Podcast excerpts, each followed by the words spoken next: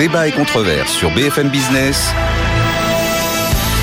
Nicolas Dose accueille les experts. Bonjour et bienvenue l'actualité économique du jour. Le CAC 40 inscrit un record historique en séance. On était à 7387 points. Oui, oui, visiblement, les marchés dans leur ensemble croient au scénario de désinflation. Ils croient à l'idée que les banques centrales vont faire pause et vont en tout cas freiner les hausses de taux.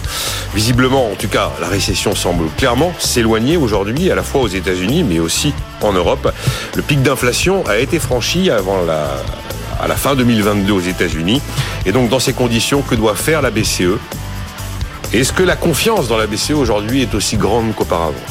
On évoquera dans cette émission un autre gros sujet d'actualité, ce sont les retraites. On va oser quelques questions taboues. Deux principalement. Est-ce qu'on abandonne la répartition pour la capitalisation? Et est-ce qu'il faut faire payer les retraités On a eu une étude de France Stratégie sur le, reste à vivre à la fin du mois qui conclut qu'effectivement, eh bien, les retraités, même si la pension moyenne n'est que de 1500 euros net, ont quand même un reste à vivre supérieur à l'ensemble de la population dans la mesure où la majorité d'entre eux a fini de payer son logement. Et puis on regardera aussi ce qu'il en est de la transition énergétique à l'allemande. Comment ça se passe là-bas? Est-ce que c'est un exemple à suivre ou à fuir? Fergan Aziari, bonjour. bonjour. Délégué général de l'Académie libre des sciences humaines. Vous avez publié Les écologistes contre la modernité, le procès de Prométhée aux éditions Les Presses de la Cité. Marcus Kerber, bienvenue. Vous êtes avocat, professeur de finances publiques et d'économie politique à Berlin, professeur invité à Paris 1 et également président fondateur du think tank Europolis. Dany Lang, bonjour. Bonjour. Un peu plus près le micro, Dany. Oui. Enseignant-chercheur en économie à Sorbonne Paris Nord, économiste atterré, membre du manifeste pour l'industrie. Dany, les marchés ont-ils raison? Raison de croire que 2023 sera une année finalement assez tranquille, que la récession est un, une mauvaise crainte qui s'éloigne, que le pic d'inflation est atteint, qu'on va rentrer paisiblement dans un monde de désinflation et que nos banquiers centraux, dans leur sagesse, vont cesser de monter les taux d'intérêt. Alors, c'est où? C'est beaucoup de questions. Bah, c'est cet environnement. Euh, vous savez, les, euh, moi, je fais partie de ceux qui ne pensent pas que les marchés sont toujours très euh, rationnels. Mais parfois, ils peuvent l'être. Ils peuvent l'être dans certaines circonstances. Mais enfin, bon, il faut rappeler quand même qu'avant la, la, la, crise de l'euro, ils prêtaient au même taux aux Allemands et aux Grecs. Donc, bon, je trouve pas okay. très. Okay. En matière de rationalité, bon, et puis ensuite, il y a eu une, enfin, ensuite on une cécité collective un... pendant plus de dix ans où on a pensé qu'une dette allemande valait une dette grecque parce qu'elle oui. était libellée dans la même devise. Oui, non, mais bon, donc euh, on sait très bien que le traité de Maastricht interdit interdit de racheter la dette publique sur le marché primaire. Enfin bon, c'est un petit peu euh, dessus. Hein, oui. Euh, Attendez, bah, bah, est-ce que je peux Fergan... développer Pardon, désolé. désolé. Est-ce que je peux développer Il n'y a Alors... pas il n'y a pas de rachat de dette sur le marché primaire.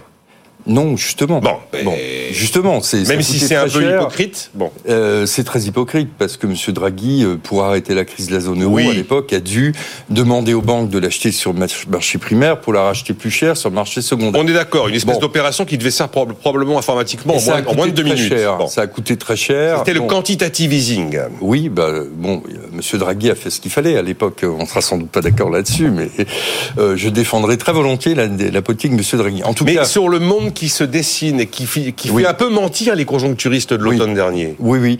Bah, écoutez, euh, moi, fondamentalement, l'origine de l'inflation actuelle, c'est quand même euh, la guerre en Ukraine, parce qu'on s'est rendu compte qu'on n'avait pas de politique énergétique, qu'on importait euh, mm -hmm. l'essentiel euh, de, de, notre gaz et de nos énergies. Alors, euh, sauf nouvelle dans la nuit, la guerre en Ukraine est, est toujours là. Euh, alors certes, les pays ont réussi à construire des alternatives assez rapidement. Et oui, enfin, bah, on n'a quand même pas de politique énergétique au niveau européen qui soit suffisamment ambitieuse pour résoudre le, le problème. Bon, après, il est vrai qu'on a une baisse sur euh, les, les prix de l'énergie, mais c'est un marché extrêmement volatile. Et puis il faut rappeler que euh, en France, là, à la fin du mois, on, on arrive au fin à la fin de la négociation entre les industriels euh, qui voulaient faire la marcher la boucle prix-profit à fond, certains réclamaient des hausses jusqu'à 40% quand même. Sur hein. certains produits. Et la grande distribution, euh, oui, sur certains produits, mais enfin bon, euh, il faut s'attendre à une inflation autour de 15% en mars. C'est alimentaire, beaucoup... Alimentaire. Hein, alimentaire. À l'IBC de l'INSEE. Oui, non, mais d'accord, mais enfin. Mais je précise toujours parce qu'on installe dans la tête. Vous faites bien. Alors, à mon sens, effectivement, petit à petit, euh, les effets post-confinement se diluent parce qu'ils ont été à l'origine de l'inflation. Là où il y avait des goulets d'étranglement dans les chaînes globales de valeur, euh, on a un certain nombre d'industries qui ont réussi à se tourner vers des productions qui soient un peu moins lointaines. Et puis, euh, et puis on a cette baisse des prix de l'énergie, mais euh, rien ne garantit qu'elle sera durable. Les marchés pensent que ça va monter, donc ça monte, euh, mais je ne sais pas combien de temps tout ça peut durer. Moi, il me semble extrêmement optimiste. Euh, il me semble d'autant plus optimiste que les banques centrales, une fois de plus, n'ont pas des outils pour maîtriser l'inflation actuelle. Voilà, des bonnes questions. tout le monde est d'accord pour dire que si un pic d'inflation globalement a été franchi, c'est pas le cas en France, parce que notamment en mars et même en février, on a le phénomène des boucliers tarifaires moins généreux, et en mars, on aura le phénomène des prix alimentaires. Exactement. Et puis on ne sait pas comment le pétrole va réagir depuis que la Russie a décidé de réduire sa production et euh, que. Oui, voilà, et c'est un marché, le marché. Il faut pas oublier que le marché du pétrole est extrêmement volatile. Euh, donc on, on, a quand même euh, des facteurs qui vont dans l'autre sens. Et une fois de plus, les, les banques centrales ont augmenté Merci et bravo pour la stabilité financière. Maintenant, s'il augmente encore, attention, là on est à 3%, ça peut devenir dangereux pour l'activité économique. Vous n'êtes pas le premier à dire qu'on est arrivé sans doute au, bon, bon niveau. Marcus, par rapport à ce qu'on vient de dire, perspective d'inflation ou de désinflation, comme semblent le croire certains boursiers, et comment doivent réagir la Banque centrale, enfin les banques centrales, mais la BCE bien sûr écoutez, vous, vous adressez cette question à un universitaire, un petit universitaire, mais bien que petit, un universitaire est toujours un collaborateur de la vérité. Et un collaborateur. Un universitaire est un collaborateur de la vérité. Doit prendre note des faits. Eh ben, L'inflation est là, sa dynamique est loin d'être brisée. Et elle est là euh, partout dans la zone euro, à un degré très très différent.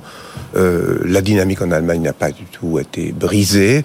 L'inflation d'ailleurs ne s'explique pas du tout par la guerre en Ukraine, qui est ou très partiellement par la guerre en Ukraine, qui a éclaté le 24 février euh, 2022. Euh, Cette inflation en plus est répartie d'une façon tout à fait différente. Dans les pays baltes, vous avez une inflation, un taux d'inflation de 20%. Mmh. Euh, donc je, me demande comment les Baltes supportent cela. Ils ont supporté déjà l'occupation russe, donc ils ont supporté également cette inflation. cette, ce taux différentiel d'inflation montre qu'on ne peut pas avoir une politique monétaire unique. Mais pourtant, c'est le cas. Et, ben, pourtant, c'est le cas. C'est-à-dire, il n'y a, pas 25 000 taux de dépôt il y a, et taux de refus. Il y a, il y a une asymétrie totale mm. euh, parce que euh, un taux unique euh, ou les trois taux d'intérêt décisifs pour une banque centrale ne sont forcément pas adaptés à la situation inflationniste.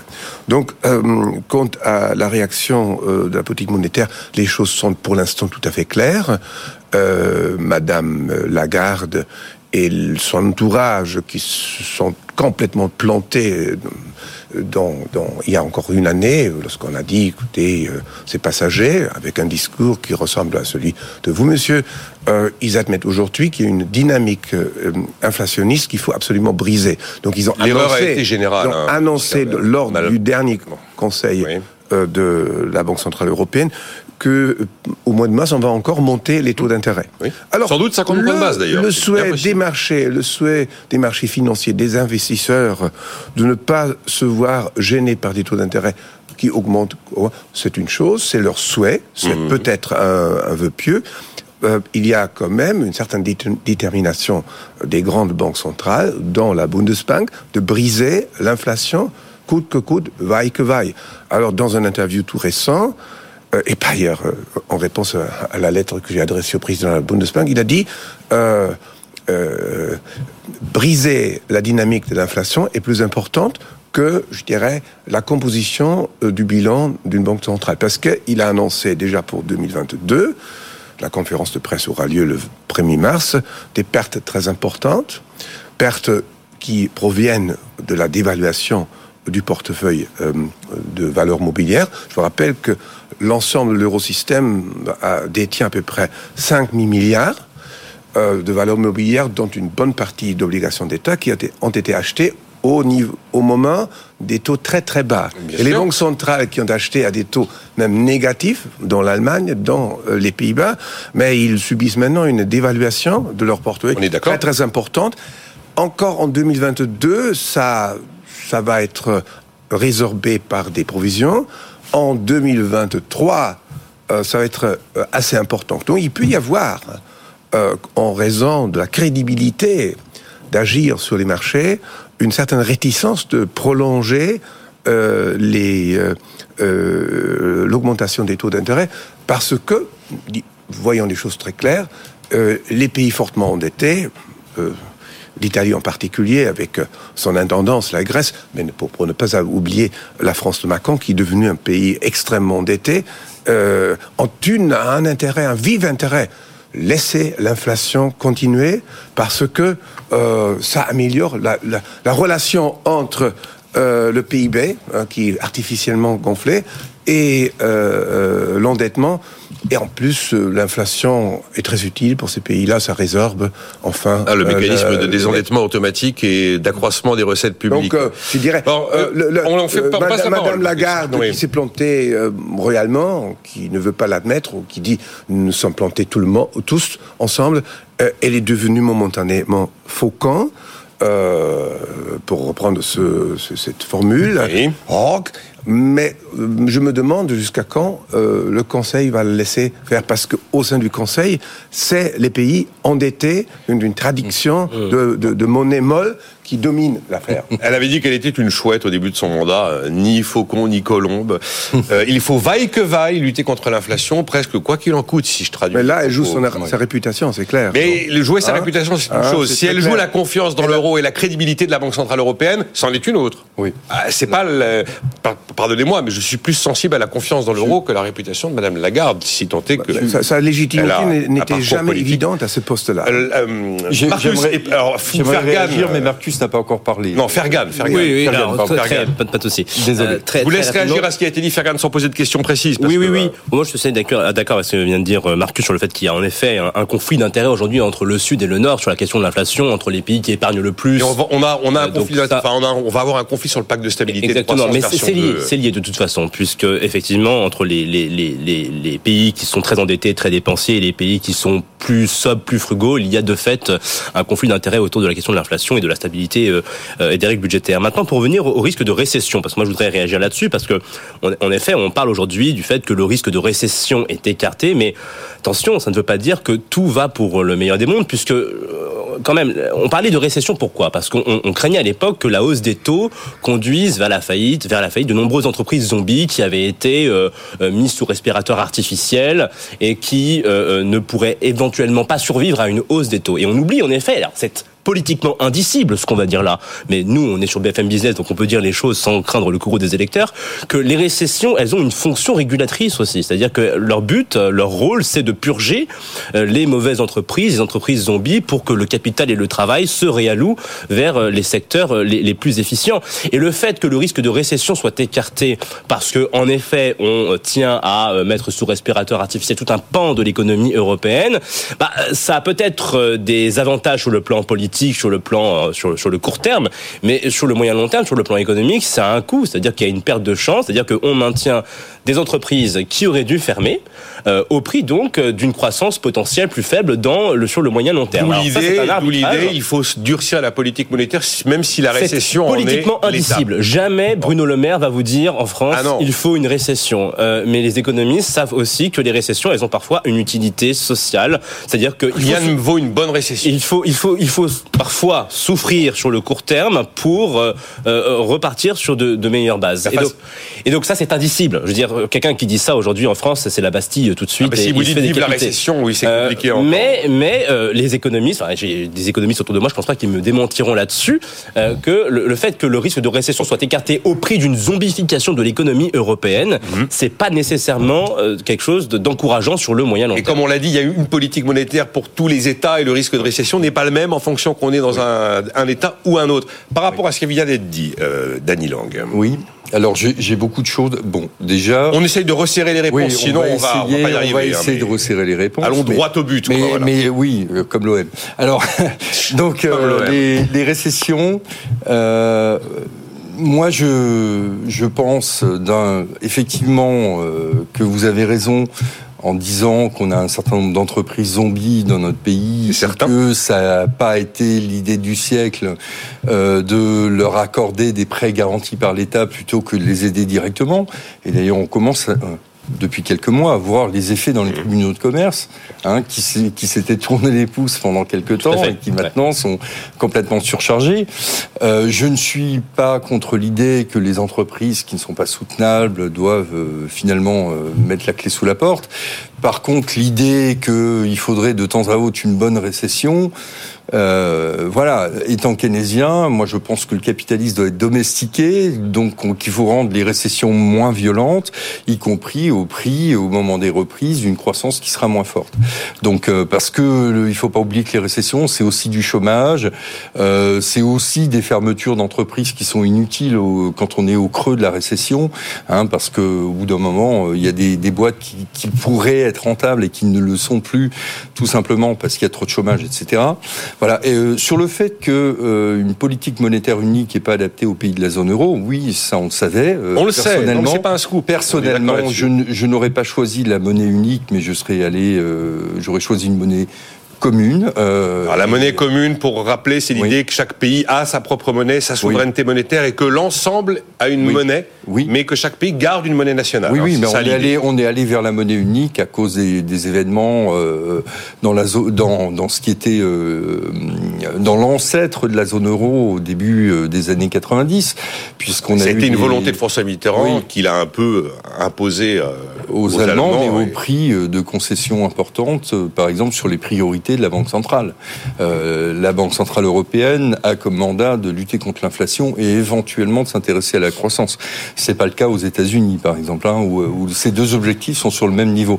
Mais en, Donc, euh, le, message, c'est mollo mollo sur les hausses de taux. Oui. Alors, euh, autant je pensais que des hausses de taux étaient nécessaires. Notamment pour assurer une plus grande stabilité financière, parce qu'on avait clairement une bulle immobilière qui n'était pas soutenable.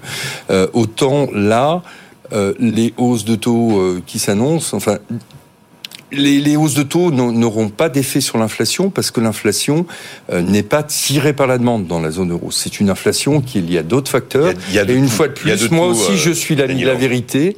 Et l'inflation actuelle, elle est en grande partie, j'en suis désolé, liée à ce qui s'est passé avec la guerre en Ukraine. donc, on a eu ce débat pour savoir quelle était la composante l'inflation était bien réelle bien avant, bien avant.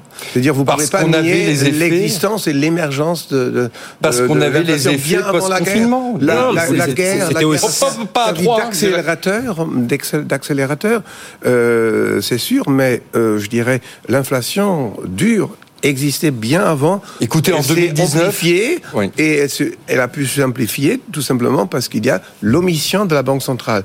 Moi, je me Banque centrale européenne qui, guidée par euh, son économiste en chef, euh, M. Philippe Lane, qui représente rien du tout, ni dans la science économique, ni par euh, le pays qui l'envoie à la Banque centrale européenne. Et c'est un tout petit comité qui a dit, écoutez, nous espérons que l'inflation sera passager. Alors on s'est mmh. trompé complètement, et ceci contre l'avis de tout le monde dans les milieux prognostiques bah parce que, parce les prévisions en Ukraine étaient, imprévisibles. C'est-à-dire il y a faute professionnelle de la Banque centrale européenne et aujourd'hui une atteinte, une atteinte très forte et très grave à sa crédibilité. Vous avez raison, ce n'est plus la peine de parler de Mme Lagarde parce que sa légitimité n'a jamais existé, sa réputation est toute faite lorsqu'on suit les conférences de presse qu'elle donne euh, devant des journalistes. Euh, parmi des journalistes euh, avisés, il y a très peu de personnes, sauf le Financial Times, et qui, qui la prend encore au, sérieux. Mais, je dirais, là, il y a une dynamique de l'inflation qui est importante. Pour l'instant, cette inflation et cette dynamique n'est pas encore brisée. Nous ne menons pas une politique suffisamment restrictive et l'inflation est antisociale. Alors, monsieur, largement, monsieur, monsieur. Est, extrêmement parce que les augmentations de Monsieur, je voudrais quand même vous rappeler qu'en 2019, Monsieur Powell se plaignait qu'il n'arrivait pas à faire ses deux, son objectif de 2% d'inflation et qu'il était en undershooting permanent. Donc il faut faut pas non plus. Il a pris des actifs qui étaient déjà très élevés. Aujourd'hui, nous, payons, nous payons la facture de la politique de Monsieur. Ah voilà, voilà, ça y est, vous allez me sortir la théorie égards, Premièrement, parce que la masse monétaire s'est gonflée depuis 2007. Voilà, 7, 8 fois. C'est-à-dire, on a bien rempli la salle de gaz qui, avec une demande particulière et très aiguë. Je vous rappelle quand même. Euh, Laissez-le terminer, terminez vos phrases, parce que sinon on n'y arrivera pas. Et deuxièmement, donc, euh, la politique euh, d'achat d'emprunts obligataires a quand même rendu euh, ou mis les banques centrales, notamment l'eurosystème, dans une certaine nasse, parce qu'ils doivent peser le pour et le contre, mm. en sortir et en acceptant des lourdes pertes.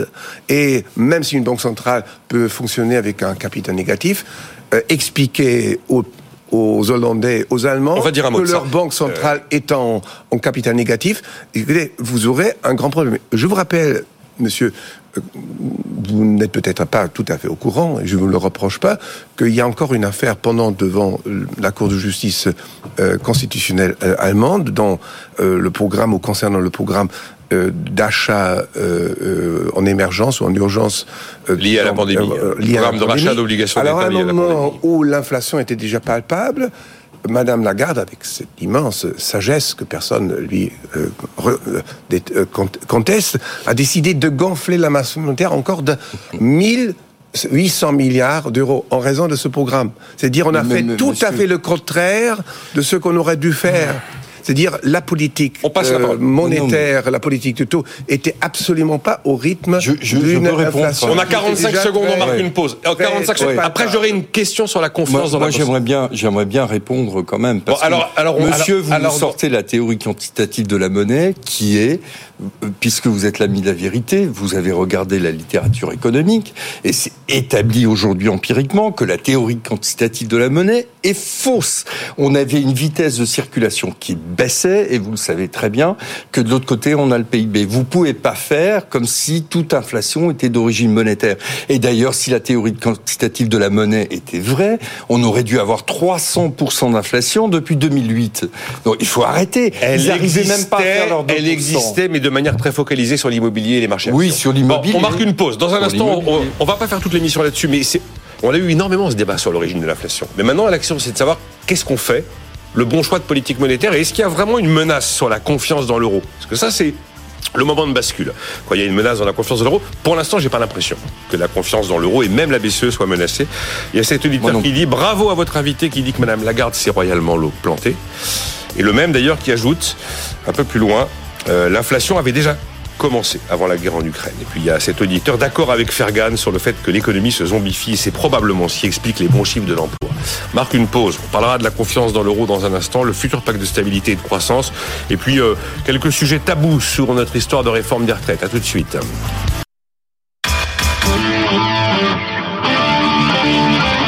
Débat et controverse sur BFM Business. Nicolas Dose accueille les experts. Fergal Aziari, délégué général de l'Académie libre des sciences humaines. Vous avez publié Les écologistes contre la modernité, le procès de Prométhée aux éditions Les Presses de la Cité. Marcus Kerber, avocat et professeur de finances publiques et d'économie politique à Berlin et également professeur à Paris 1, président de Europolis, un think tank en Allemagne. Et Danny Lang, enseignant-chercheur en économie à Sorbonne Paris Nord, économiste atterré, membre du Manifeste pour l'industrie. J'ai cet auditeur à l'inverse, Marcus, qui dit euh, euh, les, la critique de Madame Lagarde chez Marcus Kerber devient pathologique. Parce que c'est pas la première fois. Vous aviez commencé à remarquer. récidiviste. Ouais, vous, récidiviste. Vous avez commencé à l'époque de Mario Draghi. Je me souviens que vous aviez utilisé cette expression incroyable. Il est coupable de crimes monétaires. Hein, quand on avait commencé les fameux rachats d'obligations.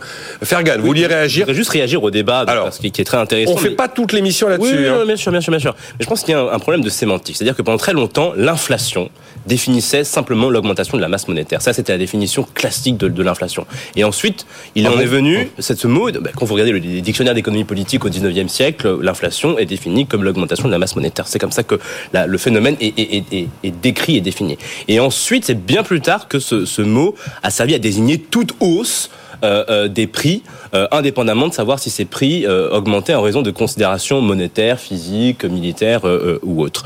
Pour ce qui est de l'augmentation de la masse monétaire, on ne peut pas nier que depuis des, années, les banques centrales l'augmentent à mesure qu'ils mettent en œuvre leur, politique C'est indiscutable. Ça, c'est indiscutable. Maintenant, en effet, cette augmentation de la masse monétaire ne s'est pas toujours comment dire, fait sentir au niveau des prix des biens de consommation courants, parce qu'on sait très bien que cette masse monétaire, elle était plutôt, comment dire, dans, dans le secteur de l'immobilier, les, les, actifs financiers, mmh. enfin c'est un scénario qui est tout à fait classique. Je ne vois pas en quoi c'est controversé de dire que vous aviez une inflation des prix des actifs au début et qu'ensuite, à mesure que ces actifs étaient liquidés et que euh, les liquidités accumulées se déversaient sur les prix de sur les biens de consommation courante, que cette inflation s'est déplacée. C'est un effet cantillon tout à fait classique. Pourquoi euh, remettre en, question un, phénomène établi depuis euh, depuis deux siècles qui est tout à fait bien défini et qui, pour moi, correspond à ce qui se passe quand on, imprime des liquidités qui vont. Alors, alors, alors, alors, alors, pour refermer, pour refermer le débat sur l'origine de l'inflation. Hein, je l'ai eu énormément ici. Mmh. On fait, voilà. encore un mot là-dessus, si vous voulez. Dany Lang. Alors, après un mot sur la soyons, soyons clairs, ce que vous êtes en train de décrire n'est pas ce que le schéma que Monsieur avait en tête.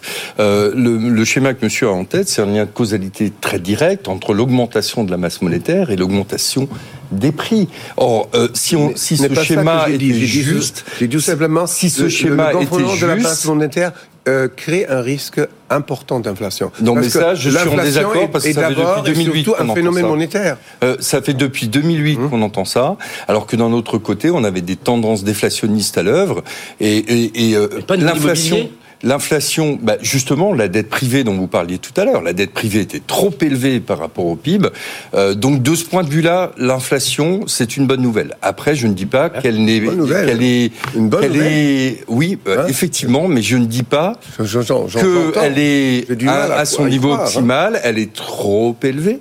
Elle est trop élevée, mais pour éviter les forces déflationnistes qui étaient euh, bien présentes euh, après les épisodes de Covid avec une dette privée qui était trop importante par rapport au PIB, l'inflation de ce point de vue-là est une bonne nouvelle, mais pas 15%. Donc elle Monsieur, monsieur j'ai vraiment du mal à croire à ce que vous dites. Est-ce que c'est sérieux? Oui, je sais bien. Nous avons, nous avons un taux d'inflation aux Pays-Bas de 20%, qui concerne directement les prix de, de consommation. Pour une inflation ça crée des conditions difficiles pour les gens qui veulent acheter de l'alimentation, euh, le loyer, c'est-à-dire euh, je pense, euh, nous avons un problème de crédibilité de la part des banques centrales, de la banque centrale et notamment de l'eurosystème. Si la banque centrale ne tient pas bon, et ne continue pas une politique de taux d'intérêt euh, systématiquement. J'ai compris le message qui a été annoncé. Si maintenant, en raison compris le message. des forces vives au sein de la Banque centrale européenne, monsieur s'intéresse à l'inflation, à abdiquer cela, ceci va très certainement susciter des soupçons dans les pays. Un, dernier mot. Euh, Alors vraiment un dernier mot parce que sinon, bon. je ne pense pas qu'un bon médecin pour résoudre la fièvre tue le malade. Si on continue d'augmenter les taux, euh. on va finir par tuer l'économie. C'est ce qu'a fait Volcker en 79 en augmentant le, taux directeur de 6,5 à 19,5. Il a tué l'économie et euh, oui, à 19,5 oui. À 19,5. Ah Donc si on continue d'augmenter les taux, on, va prendre une pente dangereuse, on va tuer l'économie euh, pour faire baisser euh, sa fièvre. Alors on fait de la récession, mais peut-être que c'est le prix à payer. cet auditeur m'écrit, Alex, pendant la crise grecque, Merkel et l'Allemagne ont aggravé le problème avec l'austérité alors qu'il fallait juste arroser les Grecs pour régler ce petit problème. Marcus pense quoi de cette erreur? Bon, on va pas ouvrir tous les débats, on va pas refaire l'histoire de la Grèce. Ça a été dit le moment où les intérêts ont vu le jour d'ailleurs. Oui. Ils exactement de cet avis, hein, oui. Lang. Bah oui, les euh, intérêts se sont créés parce que on, on, est très différents, mais on était unanime pour dire que faire l'austérité en période de récession, ça avait déjà été essayé dans les années 30, avec le succès qu'on sait, euh, notamment en Allemagne, avec Monsieur Bruning. J'ai pas du tout l'impression. On, on, va voir euh, le, le, le, problème grec va revenir parce que rien n'a changé. Eh ben et à un moment donné, la zone euro doit se poser la question comment est-ce qu'on va s'affranchir de ce boulet grec. Mais écoutez, il faut avoir euh, de la conscience euh, pour euh, prendre compte, pour prendre note des faits, mais rien n'est réglé en Grèce. Rien. J'ai pas l'impression. Alors, il y a le cas grec, certes, mais j'ai pas l'impression que la confiance dans l'euro et la confiance dans la BCE, en dépit des bilans très dégradés, soit aujourd'hui entachée. Je suis d'accord avec vous, Nicolas. Hein. J'ai l'impression, euh, vu de chez nous, lorsque l'agence France Trésor émet de l'obligation française libellée en euros, et on a fait l'expérience avec des nouvelles OAT à maturité 30 ans, où l'AFT a levé 5 milliards d'euros pour 47 milliards d'euros de demande. Ça me donne pas l'impression d'être une monnaie dont la confiance est entachée. Vous avez tout à fait raison, mais la confiance euh, est un élément essentiel également en matière de, euh, de, de politique monétaire. On se rend compte de l'importance de la confiance une fois que il y a une décréptitude de la confiance. Et la quand elle est partie, c'est là où on réalise qu'elle la, la confiance des marchés est une chose, la confiance des peuples en est une autre. Aujourd'hui, aujourd'hui, euh, je, je, vous dis, euh, dans, dans la population qui fonctionne un peu différemment aux pays latins, comme les Pays-Bas, comme les pays nordiques, comme l'Allemagne, euh, il y a une très grande méfiance. Les Polonais, qui sont très polonais, vous le savez, ne veulent pas entrer dans la zone euro euh, parce que les résultats euh, palpables de la gestion de, de, l'inflation ne sont pas tout à fait convaincants. Alors, je, je vous rappelle, monsieur, qu'un certain ministre des Finances, dans les années 90, a voulu vendre l'or de la Bundesbank. Il y avait un cri de protestation de la, de la part de la population allemande. Il y avait toujours un contrat, un contrat presque social entre la Bundesbank et le peuple allemand. Le, la Banque centrale allemande a été considérée comme le fiduciaire, euh, non seulement la gestion de la monnaie, mais également du trésor d'or. Bon, c'est un peu naïf peut-être, mais aujourd'hui, aujourd'hui, euh, Monsieur Nagel euh, devient ou bien un partisan euh, de la monnaie forte et un partisan d'un combat sans merci de l'inflation, ou tout tard, euh, la politique de la Banque centrale européenne, toujours soutenue par les milieux financiers, toujours sous la tutelle euh, bienveillante des pouvoirs publics, euh, perd la confiance des peuples. Et à ce moment-là, l'euro sera définitivement, et même les marchés et certains milieux euh, du capitalisme financier américain qui apparemment vous sont chers, comme BlackRock, ne peuvent plus le sauver. J'attends de voir, Marcus. La euh, confiance est essentielle. J'attends de voir le jour où un chauffeur de taxi refuse des billets en euros et ne veut que des dollars. Hein. Ah, mais, Nicolas, ça je trouve que cet argument pour le coup n'est pas très juste parce que d'une part, quand vous dites bah, effectivement que la dette française se vend bien, enfin vous oubliez qu'il y a quand même des règles prudentielles dans ce pays qui euh, obligent. Je sais, je sais bien. Certains fonds doivent détenir une certaine quantité. Donc moi, je, je, trouve ça suspect. Je veux dire, si on est vraiment convaincu de la qualité des obligations que l'on émet, on n'a pas besoin de forcer les, les investisseurs investisseurs en bouffer. Donc ça, c'est la première chose. La deuxième chose, c'est qu'il existe aujourd'hui le cours légal qui fait que quand vous refusez de, de l'euro, de toute façon, euh, vous allez, euh, vous prenez une amende. Donc, euh, je veux dire, il y a une monnaie qui s'impose par la force. Donc, oui, pense enfin, pas... enfin, le cours légal, ça n'a jamais empêché les agents de se détourner de la monnaie nationale. vous, savez très bien. Vous avez raison que dans les, dans les périodes d'hyperinflation, en effet, on se fiche du cours légal. Vous avez tout à fait raison. Mais euh, dans la mesure où aujourd'hui cette monnaie de toute façon repose sur la coercition, je ne parle moi, je ne peux pas parler de confiance. Oh. Je de confiance le jour où il y a un régime de libre concurrence monétaire et que les gens spontanément achètent de l'euro. Tant qu'il n'y a pas ce régime, c'est ce que Hayek proposait, notamment le grand prix Nobel d'économie, euh, si, tant qu'il n'y a pas un régime de libre concurrence monétaire, vous ne pouvez pas évaluer la confiance qu'une monnaie inspire. Pas possible. Ben, vous savez que il y a peut-être un moment où même euh, vos, vos marchés chéris euh, les investisseurs euh, deviennent très, très sceptiques. Parce que euh, Sur la, Grèce, la, hausse, la hausse des taux d'intérêt a mené quand même à une situation assez pénible pour gestionnaires de fonds d'obligations. Parce que oui, pourquoi on a eu cette Ceux-là n'ont pas le choix des, des banques centrales. Les banques centrales peuvent continuer à comptabiliser euh, les, les, obligations d'État qu'ils ont achetées au prix euh, d'acquisition historique mhm. et les maintenir comme ça jusqu'à l'échéance. Mais un gestionnaire de fonds, jusqu'à un moment donné, lorsqu'il y a une dévaluation très importante, doit les vendre et doit les vendre au prix de marché. Donc on, verra si eux ont de la patience avec l'euro. Euh, juste un mot pour le.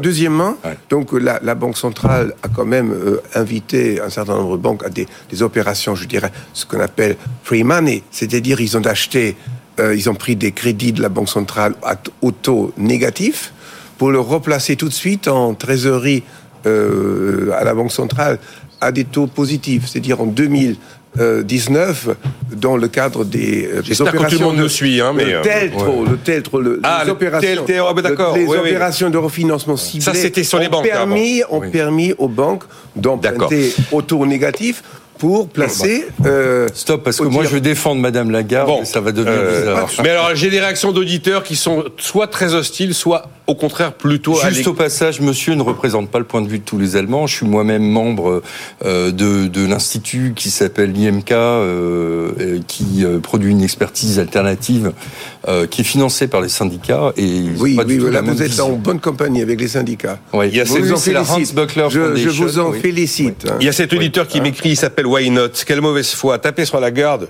que je n'admire pas. Évite de parler du rôle de la géopolitique allemande dans la crise énergétique. Ah oui. Tiens, tiens, tiens, oui, tiens. C'est pas, pas, faux. le rôle de la politique allemande dans la crise énergétique. Ah, c'est vrai qu'il y a aussi des, des, insuffisances, mais je pense que Marcus sera tout à fait d'accord avec moi là-dessus. Le fait que les Allemands se soient laissés comment dire, ont accepté une telle dépendance euh, au, gaz russe en fermant leurs moyens euh, de production électrique pilotable nucléaire, en pariant sur le gaz aujourd'hui, c'est désastreux et on, le voit. Et ça fait partie, en effet, euh, des, des, éléments qui nous fragilisent aujourd'hui. Mais il n'y a pas que l'Allemagne, il y a aussi la France. Hein. On a fermé nous aussi des centrales nucléaires pour faire plaisir à l'extrême gauche et aux oh. écologistes. Mais si, si, bah, si c'est vrai, Daniel. Oh, pour faire plaisir à l'extrême gauche, je suis désolé, ah, moi je suis pas d'extrême gauche. J'ai été rassuré, étant alsacien, que Fessenheim soit enfin fermé vous êtes content, j'espère que vous avez passé un bel hiver et que, euh, que vous avez été euh, content de l'hiver que vous avez passé euh, quand il nous manquait des, des, moyens de production pilotables. Donc oui, ça fait aussi partie, en effet, de l'équation, c'est-à-dire que nous avons une politique énergétique qui est complètement irresponsable, court-termiste, qui est inspiré aujourd'hui par des vues décroissantistes. On part du principe que la consommation d'énergie euh, et que la consommation d'électricité, euh, on, sous-estime complètement les besoins en énergie, en électricité que, que, que la transition écologique va, euh, va, va mobiliser. Donc, bon, on les sous-estime pas. On sait bien qu'on va électrifier les transports et qu'il faudra bien les bons. Oui. Mais bon, c'est donc. Et d'ailleurs, au passage, il y a des travaux très sérieux. Moi, je conseille à nos auditeurs d'aller lire les travaux de Négawatt. c'est des travaux extrêmement sérieux sur de, de spécialistes de la question énergétique que moi j'ai pas la, la, la prétention d'avoir leur niveau de compétence et qui montrent quand même qu'on peut sortir du nucléaire sans que ce soit. Mais on peut toujours sortir du nucléaire, on peut sortir de la machine à vapeur, on peut sortir de tout. La question c'est à quel prix Bon, la critique de l'Allemagne et il y a vraiment des raisons en tout cas vues d'ici avec notamment tous les dysfonctionnements que par exemple le pays France peut subir du fait du marché unique de l'énergie oh. avec la fixation du prix euh, du, du prix du, du mégawattheure au prix marginal qui quand même dans un, moment de un moment de, euh, de, crise comme en ce moment ne fonctionne pas. Non, ça marche pas du tout. Ça marche pas. Ça non, Dani, ça marche dans un monde normal. On, a fait une tribune avec d'autres, y compris des industriels au manifeste pour l'industrie. Euh, euh, on a recueilli un consensus assez large. Aujourd'hui, je suis de votre avis. Il n'y a pas de problème. Que c'est débile. La, fixation du prix de l'énergie, c'est ni fait ni à faire. Bon. Aujourd'hui, je suis après dire que ça n'a jamais fonctionné. Bon, l'Allemagne, sa responsabilité dans le choc énergétique que nous vivons. Je pense que on pourrait trop critiquer l'Allemagne pour ce qui concerne sa politique énergétique. C'est pas une politique, euh, c'est une croyance. Euh, premièrement, rappelons un peu les faits. Euh, les relations avec la Russie sont ont été bâties sur une confiance absolument pas justifiée. Euh, qui provient des années 70, où on a fait même avec euh, l'Union soviétique des contrats euh, extrêmement fiables. Alors aujourd'hui, la relation avec la Russie de l'époque de Schröder est, est la preuve d'une faillite totale de la politique étrangère allemande. Soyons très nets là-dessus. Et le copinage entre M. Schröder et M. Poutine est, est honteux. Voilà. Ceci étant, euh, l'Allemagne a d'un côté euh, essayé de calmer les esprits qui ont dit qu'il y a trop de dépendance à la Russie. Euh, elle a voulu échapper à un raisonnement politique. Elle n'a pas voulu voir en la Russie un pays potentiellement belligérante qui a recours à des méthodes et à des ambitions qu'on a qu'on a cru dépasser. Deuxièmement, pour ce qui concerne donc le tournant énergétique, dont vous êtes très, très critique. Alors, euh, vous savez, euh, dans le débat, il y a une absence d'ingénieurs en Allemagne. Euh, une absence d'ingénieurs qui disent, d'une façon quantifiée, que les trois centrales nucléaires qui restent en Allemagne et que le chancelier a promis d'arrêter définitivement au mois d'avril, produisent autant d'énergie que la totalité des éoliens. il faut confronter les Allemands avec ce fait-là. Et ça suffit quand même, ça devrait suffire à les ébranler à les ramener sur, la voie de la raison. L'écologisme en Allemagne euh, a des racines euh, philosophiques euh, très intéressantes, mais aujourd'hui, c'est un courant, un mainstream tellement dominateur également dans les médias qu'on n'a plus raison de mettre ça en doute, de mettre en cause euh, euh, ce qu'on appelle d'ailleurs euh, d'une façon critiquable des énergies renouvelables.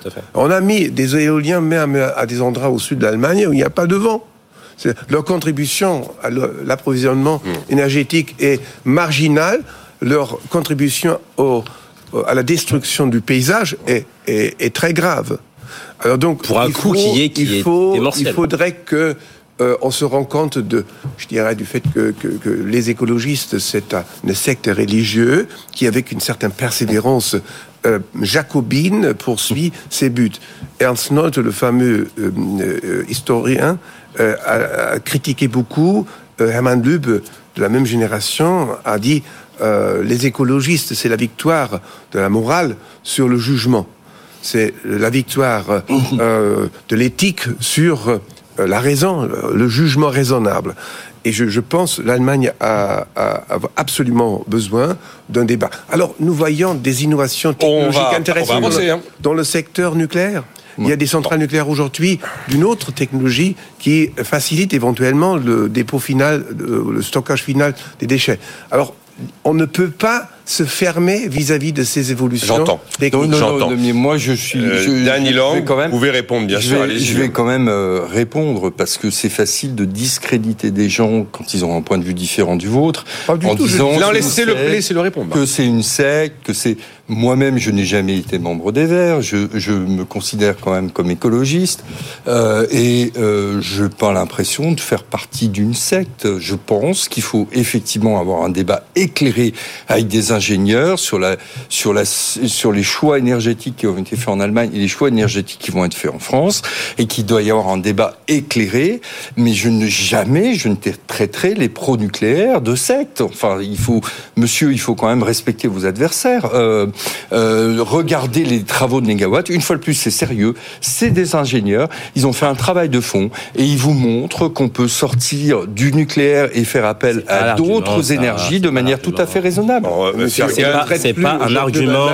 C'est pas nucléaire d'une façon rationnelle. Dire qu'on peut sortir du nucléaire, dire qu'on peut sortir du nucléaire, c'est pas évidemment qu'on peut sortir du nucléaire, que techniquement c'est tout à fait possible. La question c'est à quel prix? Est-ce que le prix de cette sortie est acceptable quand on sait que c'est la seule énergie qui soit à la bah, fois justement, les pilotable? répondent à votre question. Mais non, mais l'acceptabilité sociale c'est pas une question d'ingénieur, c'est une question politique et philosophique et c'est une question de citoyen, d'accord? Donc Négawatt nous disent effectivement oui, on peut sortir du nucléaire, mais au prix d'une réduction drastique du niveau de vie et du confort des individus, au prix d'une réduction de la surface habitable, au prix d'une réduction de plein de choses. Aujourd'hui, quand vous regardez les principaux arguments euh, des, des antinucléaires d'ailleurs, et ceci depuis le début, moi j'ai travaillé là-dessus, j'ai fait un livre là-dessus, je, je, je, je, décortique les arguments des antinucléaires.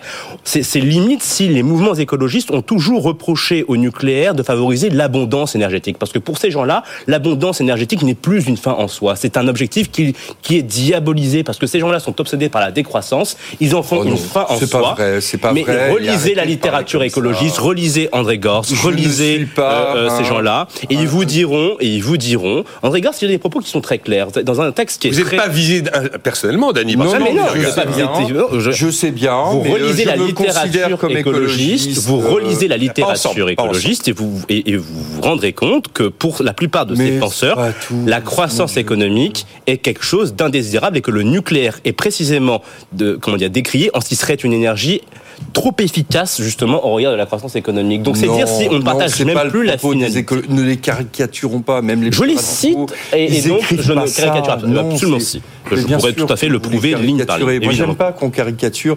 Je partage pas le point de vue. Eh ben je vous enverrai. Donnez-moi votre mail. Je vous, enverrai les verbatims et vous verrez euh, le mouvement auquel vous appartient, euh, auquel vous appartenez. Vous allez voir qu'il est beaucoup plus euh, nihiliste. Non non, moi j'appartiens à aucun mouvement, monsieur. Je suis un penseur. Monsieur, lorsque j'ai dit que les représentants écologistes arguent de temps en temps sur un, temps moraliste, moralisateur, comme une religion, c'est tout à fait euh, polémique. Hein.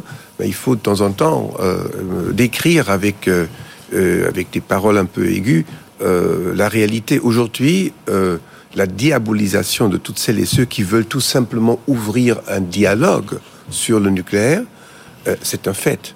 Alors moi, je ne suis pas pour le nucléaire. Je dis simplement, le nucléaire aujourd'hui, c'est d'autre chose que le nucléaire des années 60. Les innovations dans le secteur sont encourageant. Donc, Là-dessus, regardons, regardons les faits, regardons les innovations. Les Verts se ferment vis-à-vis de l'innovation. Les Verts disent il faut interdire tous les moteurs à combustion. Thermique, oui. Thermique. Interdire. Sont des spécialistes en interdiction. Bah, de toute façon, euh, ils vont être servis en 2035. hein. On va être servi en 2025. il y aura et d'ailleurs, le des moteur électrique 2035, est pas plus propre. 2035. Et pas plus propre. Il, il y a Donc, des monsieur, on a évolutions des très intéressantes de moteurs euh, pour l'essence synthétique euh, qui produisent beaucoup moins de. de Nous n'allons- nous n'allons pas ouvrir le débat sur la voiture. entendre cela. Bon. À mon Mais, avis, monsieur, monsieur, moi je suis d'accord euh, et je suis partisan du débat, mais c'est une de très mauvais prémices que de commencer par dire que en, bas, en face vous avez une position euh, idéologique et que quelqu'un serait du pragmatisme. Ça c'est pas un bon. Cet auditeur, Robert me dit comment peut-on soutenir la fermeture de Fessenheim alors que tous les experts déclaraient que cette centrale était aux normes de sécurité et venait de bénéficier? Bon, c'est faux, on va pas faire du Fessenheim maintenant. Je précise qu'hier, Madame Borne, et c'est quand même l'une des premières fois où elle s'exprime vraiment sur ce sujet, a indiqué qu'elle souhaitait vraiment que le prix de l'électricité en France corresponde à la réalité des coûts de production en France, ce qui veut dire sortir, bien sûr, des règles actuelles du marché Bravo. unique de l'énergie. Bravo, pour une fois j'applaudis ce que ce que dit la première. Bah voilà, Bravo. et c'est un combat que mène Bruno Le Maire à Bruxelles depuis maintenant plusieurs semaines, et il disait aux journalistes économiques et financiers qu'il recevait à Bercy dans un repas déjeuner très officiel, même s'il y a des choses off qui peuvent être dites pendant ces repas, eh bien il indiquait qu'il souhaitait, quoi qu'il arrive, avoir tordu le bras de l'Europe sur cette histoire de fixation des prix de l'énergie au coût marginal du mégawattheure produit au gaz au plus tard mi-2023. Non, mais Et qu'il irait au- ce, ce serait fantastique. Bon. On sait bien comment ça se passe. Ah bah attendez, c'est les euh, Allemands qui décident. Ce sont les Allemands qui décident à la fin Ah, Absolument pas. Euh, Marc. je, je vous remercie infiniment de, de, de, de raconter ou de présenter cette initiative euh, de la première ministre euh, française qui me paraît euh, une personnage, un personnage très vertueux. Elle a tout à fait raison de pointer à Quand Marcus dit ça, il le pense vraiment. Parce que quelquefois, il y a de l'antiphrase, mais Oui. pas là, je peux vous le oui, dire. je peux vous le dire. Oui, euh, je, je pense. C'est un, un- un personnage de référence qui inspire beaucoup de confiance. Elle est un peu usée maintenant dans le débat sur la réforme des retraites, mais c'est un peu la les fonction ouais. euh, du Premier ministre d'être une espèce de disjoncteur. Mais pour revenir à la formation des prix sur le marché d'électricité, alors la Commission Pas- pas pour- européenne pas- pas les a des outils très très importants pour regarder euh, les ententes sur les marchés. Alors, euh, pour l'instant, la Commission se propose pour euh, acheter du vaccin à des montants de 71 euh, milliards d'euros pour le compte du gouvernement, sans à jamais avoir acheté des vaccins. La Commission se propose pour acheter des armes à, l'Ukraine. La Commission, dans la Direction générale de la concurrence, aurait depuis longtemps prendre l'initiative de regarder de près la formation de prix sur le marché de l'électricité.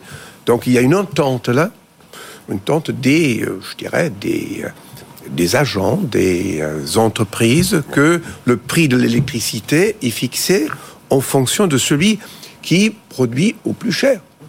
Alors, c'est une logique c'est-à-dire, c'est une logique difficile à comprendre, Non. dont ont profité notamment, notamment les éoliens, les, les Oui. énergies renouvelables, Oui, oui, également les énergies, hein, parce qu'ils étaient à un niveau de production Aujourd'hui, payent la infiniment euh, inférieur. Alors donc, je pense, Madame Borne a raison euh, euh, de, de jeter un coup d'œil là-dessus, et la commission de la concurrence devrait rapidement faire son travail. Tous les jours, je dis qu'une voix s'élève et généralement parle dans le vide pour défendre la capitalisation. Il a 1 minute 25, il s'appelle Fergan Aziari et c'est la voix du jour qui défend la capitalisation dans les retraites. Allez, le mot de la fin, Fergan, désolé, on est un peu charrette. Non, non, non. euh, Pour pour dire les choses très vite, je pense que pour ce qui est du débat des retraites, il faut sortir euh, en réalité euh, de l'idée que la répartition incarnerait la solidarité.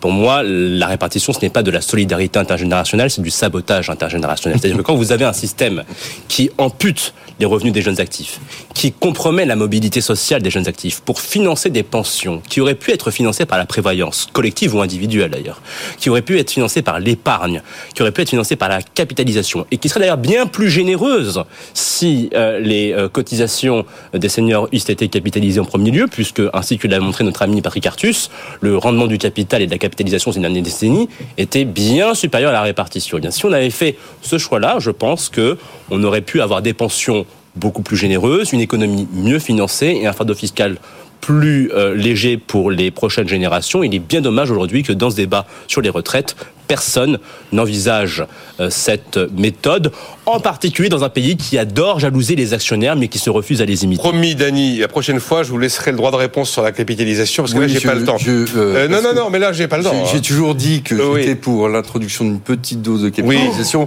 Par contre, pour ah. jouer je l'avais déjà ah, dit la dernière fois. Mais jouer l'intégralité des retraites au Mais on n'a jamais dit ça. Non. Mais on n'a jamais dit ça. Bah, J'ai énormément. vient de dire notre non, non, mais non, mais parce qu'il n'a pas eu le temps. Enfin, il aurait, il aurait fallu qu'on ait, qu'on Je suis absolument contre jouer les retraites au loto. Énormément de réactions d'auditeurs. Euh, énormément de réactions d'auditeurs. Alors c'est marrant parce que les auditeurs m'écrivent, ils mettent des notes aux intervenants. Alors euh, temps pour euh, Marcus, temps pour Sergan. c'est comme lors des matchs de foot. Oui, oui, c'est ça. Moi qui suis un footeux avec un frangin arbitre. Euh. Ben voilà.